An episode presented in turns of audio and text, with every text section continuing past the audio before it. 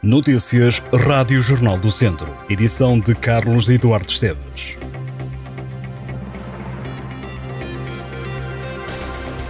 Quem liga para o telefone do Centro de Saúde de São Pedro do Sul fica normalmente sem resposta do outro lado da linha. A situação tem levado à indignação de vários utentes que não compreendem como é que um serviço de saúde deixa a população sem resposta. Várias reclamações foram já apresentadas, nomeadamente à autarquia e à entidade reguladora da saúde.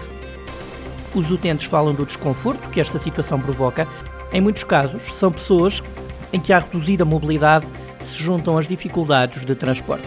Há mesmo doentes que residem a dezenas de quilómetros da sede do Conselho e que têm por isso necessidade de recorrer ao serviço telefónico do Centro de Saúde. O problema foi também reportado à autarquia de São Pedro do Sul, o Presidente da Câmara, Vítor Figueiredo, informou que já fez chegar as reclamações dos municípios às entidades tutelares, a quem pediu diligências no sentido de rapidamente resolver as falhas.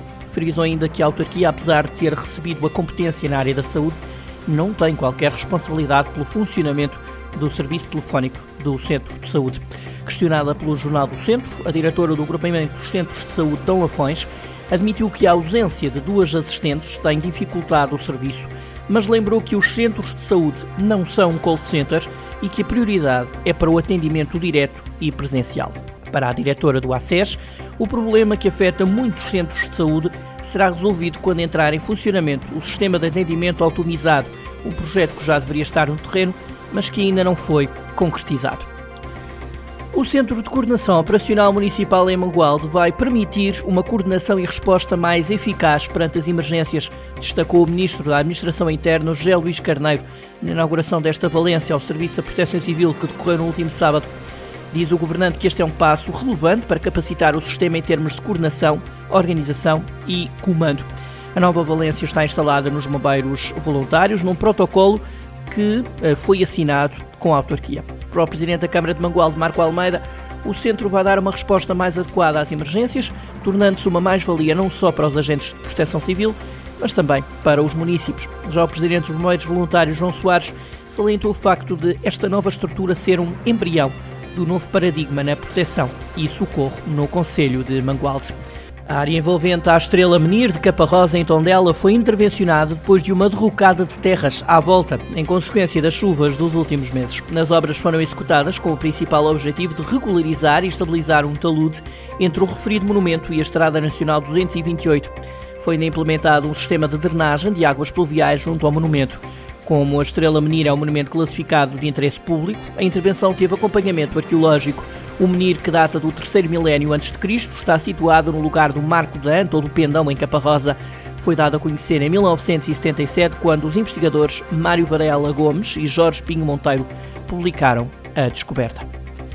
Começa esta segunda-feira e decorre até quinta-feira a campanha Ao Volante, o telemóvel pode esperar. O objetivo desta campanha é o de alertar os condutores para as consequências negativas do uso indevido do telemóvel durante a condução. A Autoridade Nacional de Segurança Rodoviária, a GNR e a PSP alertam que o uso do telemóvel ao volante é um risco para a segurança, já que os condutores que o utilizam durante a condução são mais lentos a reconhecer e a reagir aos perigos. A GNR alertou que a utilização do telemóvel durante a condução aumenta em quatro vezes a probabilidade de haver um acidente, causando um aumento do tempo de reação a situações imprevistas. Há um novo líder na divisão de honra da Associação de Futebol de Viseu. O Sinfém está agora em primeiro lugar. A equipa sinfanense recebeu e venceu Lamelas por 1-0. O Sinfãs está em primeiro lugar, com mais dois pontos do que o Lamelas e três do que o Oliveira de Frades, que foi derrotado em Mangualde.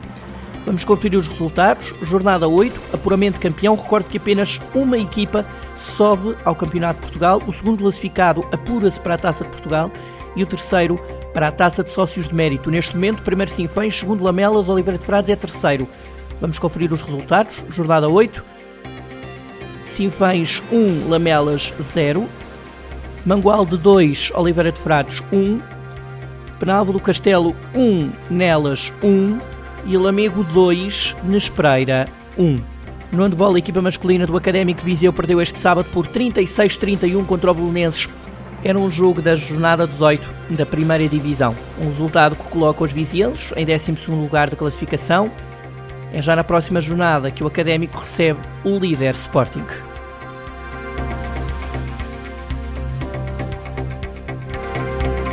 Estas e outras notícias em jornaldocentro.pt